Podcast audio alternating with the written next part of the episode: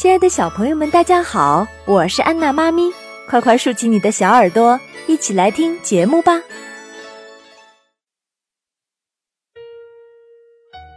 心中的花朵。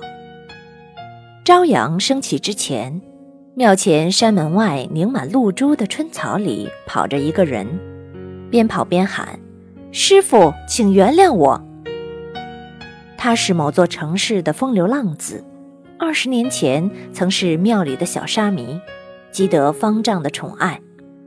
方丈将所学全数教授，希望他能成为出色的佛门弟子。他却在一夜间动了凡心，偷偷地跑下山去。五光十色的城市蒙住了他的眼睛，从此穿梭于花街柳巷，只管放荡形骸。夜夜都是春，却夜夜不是春。二十年后的一个深夜，他陡然惊醒，窗外月色如洗，澄明清澈地洒在他的心中。他忽然深深的忏悔，披衣而起，快马加鞭赶往寺里。师傅，你肯饶恕我，再收我做弟子吗？他问。方丈深深的厌恶他的放荡，只是摇头。不，你罪过深重，必堕入地狱。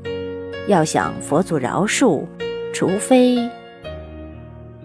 方丈信手一指供桌，除非连桌子也会开花。浪子失望地离开了。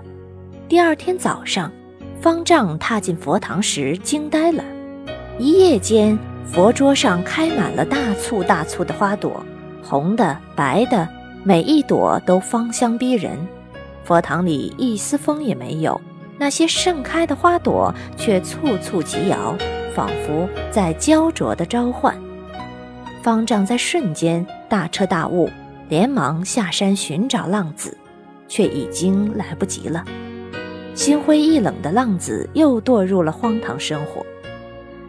而佛桌上开出的那些花朵，只开放了短短的一天。夜里，方丈圆寂，临终遗言。这世上没什么歧途不可以回头，没有什么错误不可以改正。迷途知返是罕有的奇迹，好像佛桌上开出的花朵。而让奇迹陨灭的不是错误，是一颗冰冷的、不肯原谅、不肯相信的心。没有什么歧途不可以回头，没有什么错误不可以改正。给别人一个改过的机会。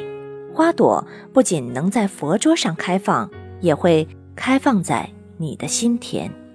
欢迎下载喜马拉雅手机客户端，添加安娜妈咪早教公益播读加微账号收听节目。